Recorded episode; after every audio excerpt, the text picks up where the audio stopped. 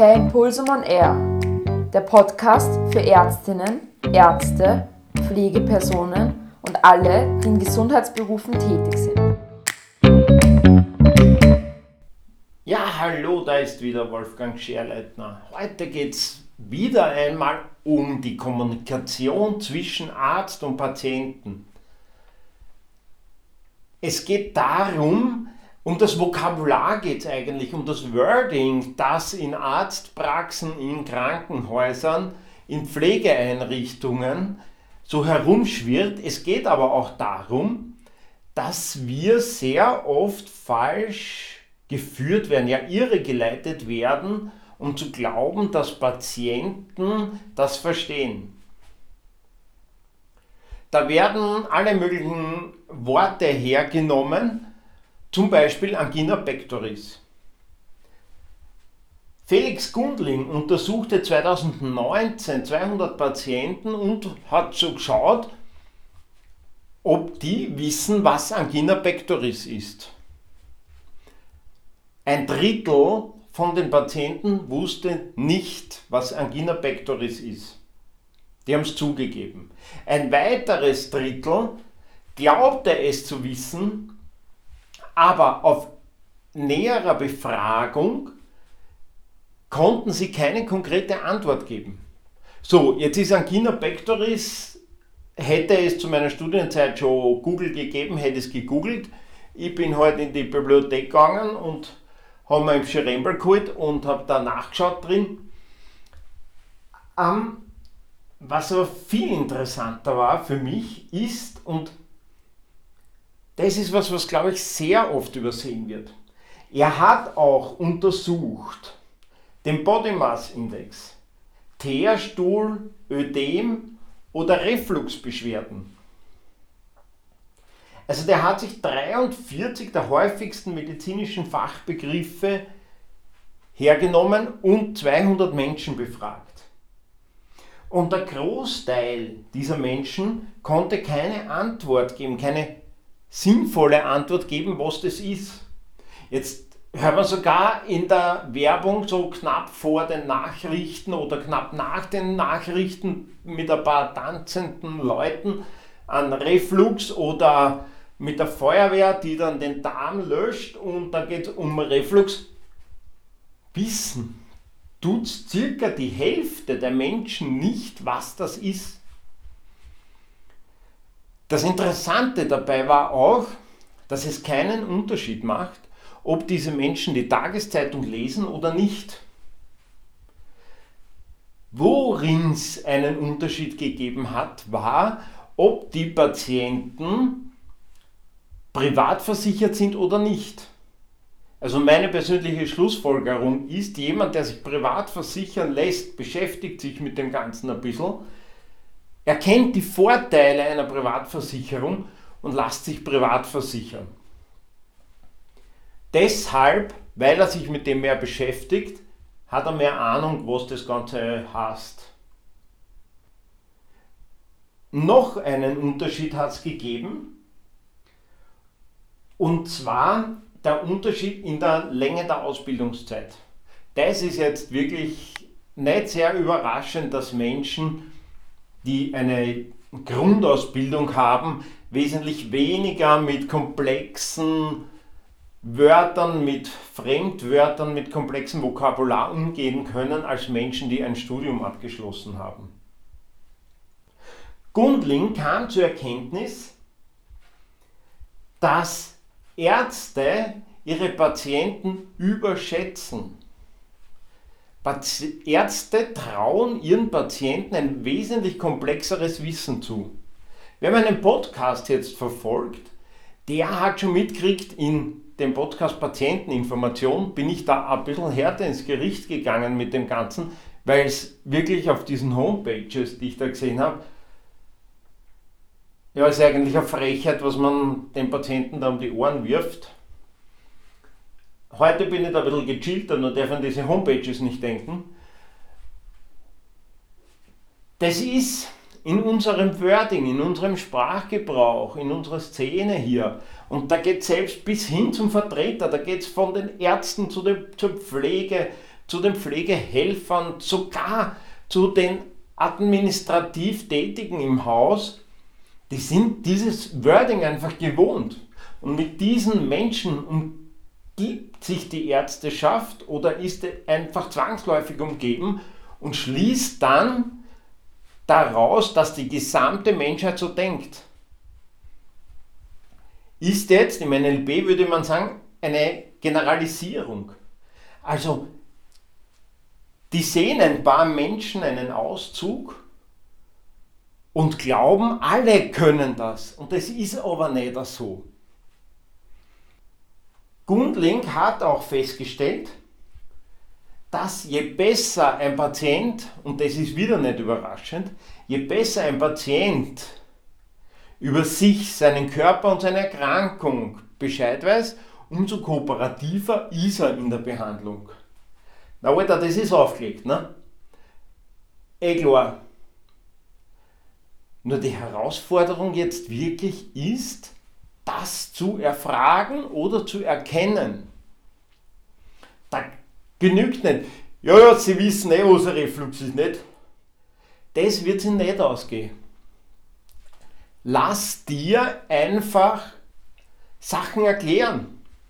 Du kannst es ja auch in eine Story verbinden und sagen, ich nehme jetzt gerade an einer Studie teil und da muss ich Ihnen Fragen stellen, um was auch immer, und dann fragst du, wissen Sie, was ein Reflux ist? Oder erklären Sie mir einen Reflux. Wissen Sie, was eine Funduplicatio ist? Selbst miterlebt.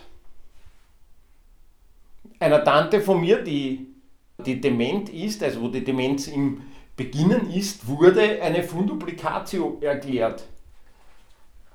Oi, die war Hausfrau ihr Leben lang. Die, hat so, die, die können das richtig gut. Die können richtig gut spielen, dass sie das verstanden haben. Ich bin dann mit meiner Tante raus und die hat mich gefragt, du Wolfgang, was hat der da gerade gesagt? Und ich habe das dann erklärt und habe auch so, so gut ich es konnte, halt eine mögliche OP, die zum Glück nicht notwendig war, habe ich ihr dann erklärt. Die wusste das nicht. Ich habe einen Maler getroffen, wo, als ich dann der, an einer Studie für das Kolonkarzinom teilgenommen habe, also nicht jetzt als Proband, sondern als klinischer Monitor, äh, gearbeitet habe, der hat mir nicht geglaubt, dass er einen Darm hat dem habe ich erklären müssen, wie dieses Ding dann sich verändert vielleicht, wenn er ein Wurstsemmel isst. Klingt für uns recht witzig. Für mich war es damals schockierend. Bin aber jetzt mit meiner fortgeschrittenen Jugend drauf gekommen, dass sich das weiter, dass das nicht selten ist, dass das normal ist. Jetzt geht man da heran und schafft Broschüren, Flyer, Folder, versucht mit Zeichnungen in der Fernsehwerbung das zu erklären. Aus meiner Sicht kommt das von der falschen Seite. Denk an diese Sender-Empfänger-Geschichte. Der Empfänger kann gar nicht so gut empfangen, wie was da oft kommt. Der Empfänger ist gar nicht fähig, dieses Wissen sich innerhalb kürzester Zeit anzueignen, was dir schon in Fleisch und Blut übergegangen ist. Überleg dir alleine, angenommen du bist Internist, Internistin, überleg dir, hast du, wann hast du oder hast du jemals schon Systole und Diastole erklärt? Also mir wurde das bei meinem, da war ich noch ein Kind und meine, mein Vater wurde Blutdruck gemessen, habe ich gesagt, was heißt denn das überhaupt? Und sagt, das ist der obere und der untere Wert. Ich habe dann gesagt, aha, weil das habe ich aus der Schule so gelernt, wenn ich noch einmal frage, dann glaubt er, ich bin deppert. Ähm, der hat glaubt, ich habe es verstanden, ich habe keinen Dunst gehabt. Erst viele Jahre später, während dem Studium, habe ich dann mitgekriegt, was dieses Ding bedeutet. Frag einmal deine Patienten. Jetzt können wir da Broschüren austeilen, alles Mögliche. Eigentlich müssten wir jeden am Patienten am Schirembel in die Hand drucken und der soll sich dann damit beschäftigen. Wird er nicht machen. Selbst das kann der Empfänger nicht. Jetzt ist aus meiner Sicht der Ansatz hier beim Sender, es ist für dich leichter, einfachere Worte zu finden. Für dich als Sender ist es leichter, einfachere Worte zu finden, um den Empfänger zu unterstützen und natürlich dann auch dir in deinem Erfolg zu helfen. Also kannst das, könnte man das eigentlich auf so ein ähm, so eine Grundidee bringen. Je einfacher du redest, desto mehr Unterstützung bekommst du vom Patienten, desto größer ist dein Erfolg in Heilung am Patienten. Also dieses einfache Wörter, einfache Worte finden, ist schon richtig wichtig. Mir ist jetzt gerade der Dr. Weber eingefallen und der Dr. Petrocek, glaube ich, hat er Kassen. Das war die Dr. Viech am Reitersberg. Also die Tierärzte bei meinen Großeltern war der Dr. Weber und dann, wie es mein Onkel den Hof übernommen hat, bei meinem Onkel. Wenn ich da was wissen wollte, hat sich der hingesetzt und hat das in Sand zeichnet. Hat mir das an der Kuh erklärt, mir als Kind. Das war vollkommen logisch. Die zwei, ich hatte eigentlich nur Kontakt mit diesen zwei Tierärzten in meiner Kindheit diese zwei Ärzte hatten einfach Übung und waren es gewohnt, mit einfach denkenden, einfach ausgebildeten, einfach artikulierenden Menschen zu sprechen. Die mussten trainiert sein, das richtige Wording zu finden, um ganz schnell auf den Punkt zu kommen. Da geht es oft, da kann man nicht herumlabern. Das, in der Medizin gibt es sehr oft Situationen, wo nicht gelabert werden kann. Und gerade im Stress kann man nicht labern. Und jetzt will wir Stress wieder herannehmen. Der Patient kommt jetzt mit 47 Folder, YouTube, Erklärvideos, was auch immer da zu dir in die Orde und du erklärst ihm seine Erkrankung. Erklärst es ihm möglichst einfach. In Wahrheit geht er noch viel, viel, viel einfacher und er schnallt genau überhaupt nichts. Du hast in diesem Gespräch weniger Stress als der Patient. Jetzt ist der Sender, der eh schon Schwierigkeiten hat, ah, der Empfänger, der Patient, der Empfänger von der Message. Der Empfänger ist jetzt eh schon, tut eh schon schwer, das zu empfangen, was da gesendet wird. Jetzt hat er einen Stress und wird und kann das noch weniger verarbeiten. Ist so wie in, dem anderen, in der anderen Podcast-Folge, der Sender da am Kallenberg oder wo immer, angenommen, dass er Gewitter, dann sendet der schlechter und der Empfänger empfängt schlechter mit einem Gewitter. Jetzt wird das Ganze noch blöder. Also muss der Sender volle Wäsche sicher auf den Empfänger einstellen. Und das fällt natürlich jemanden, der ein gehobeneres Wording hat, wesentlich leichter, weil er auf andere Ressourcen zurückgreifen kann. Du als Arzt, Ärztin, als Pflegeperson, du kannst auf das Wording, auf das Vokabular der breiten Masse zurückgreifen. Die breite Masse kann auf das medizinische Vokabular nicht zurückgreifen, weil es das einfach nicht hat. Ich bin auf die Idee gekommen, mich wieder so ein bisschen um das zu kümmern, weil ich eine Dokumentation gesehen habe. Und da hat ein Anwalt gesagt, die häufigsten Streitfälle, die vor Gericht äh, äh, enden oder in einem Vergleich enden, gehen um die Patientenaufklärung. Und einer der Ärzte hat gesagt, ja, das wird immer außer Zart, wenn man Geld haben will dass man schlecht aufgeklärt hat. Und ich habe mir dann so überlegt, hm, grundsätzlich kann er recht haben. Grundsätzlich kann aber auch der Patient recht haben. Möglicherweise hat genau dieser Arzt als Arzt sehr gut aufgeklärt. Der Patient als Patient hat das aber nicht verstanden. Wenn man diese Dinger da runterliest, also ich kann Speedreading, ich habe einen Universitätsabschluss, ich gehöre wahrscheinlich nicht zu den dümmsten Menschen dieser Welt und tue mir mit diesen Aufklärungsbögen richtig schwer manchmal. Probier das einmal selbst zu lesen und zwar unter den Umständen, in denen die Patienten sind. Stell dich in die Ambulanz, wo dich drei Leute anquatschen, wo einer steht und schon wartet, dass du dieses Ding jetzt endlich unterschreibst und dir dann Sachen erzählt, von der du keine Ahnung hast.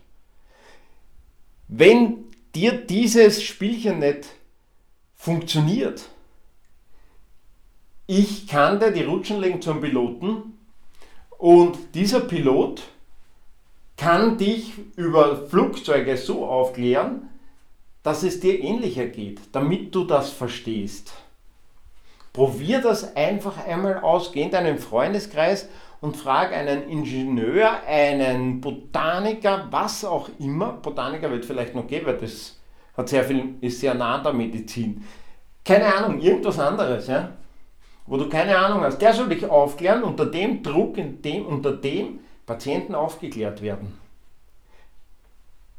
Achte wirklich ganz penibel drauf und setzt die Latte ganz tief an. Der Patient wird nicht sagen, Herr Doktor, sind steppert, glauben Sie, ich habe einen Schraufen, ich kenne mich nicht aus. Wird er nicht sagen.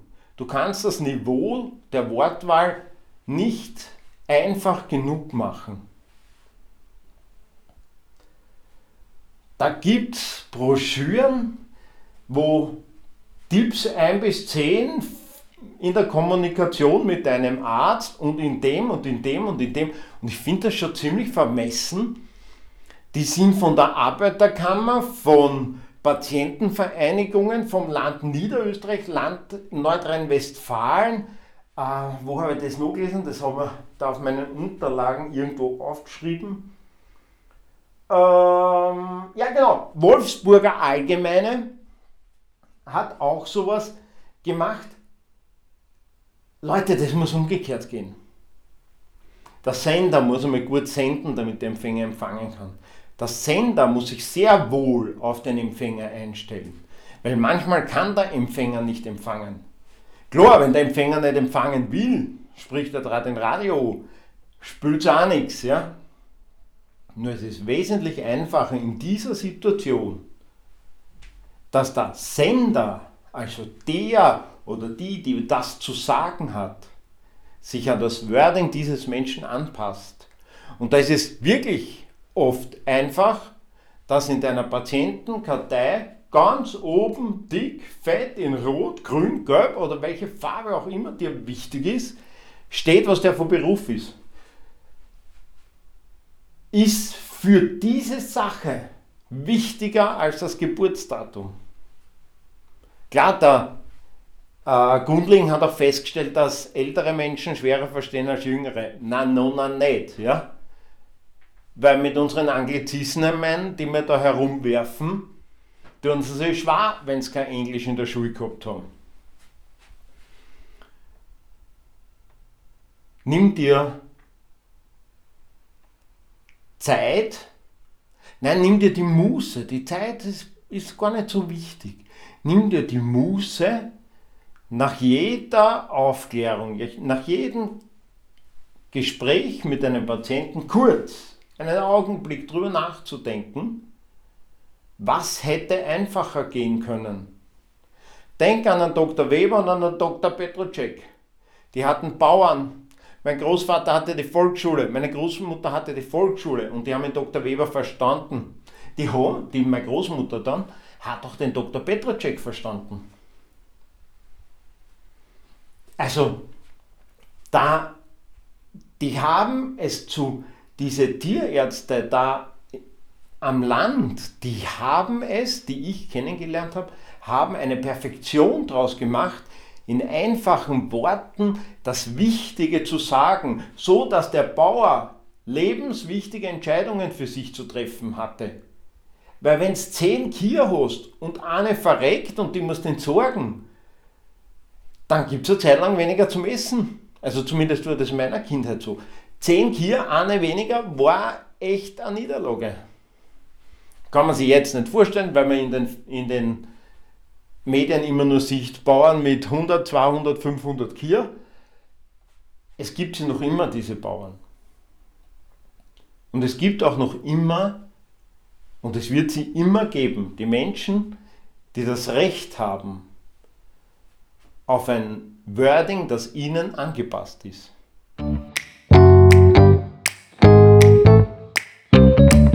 So, das war's wieder für heute. Ich hoffe, du konntest profitieren und etwas mitnehmen. Wenn es dir gefallen hat, dann hinterlasse deinen Kommentar und ich freue mich auch auf eine Bewertung. Bis zum nächsten Mal.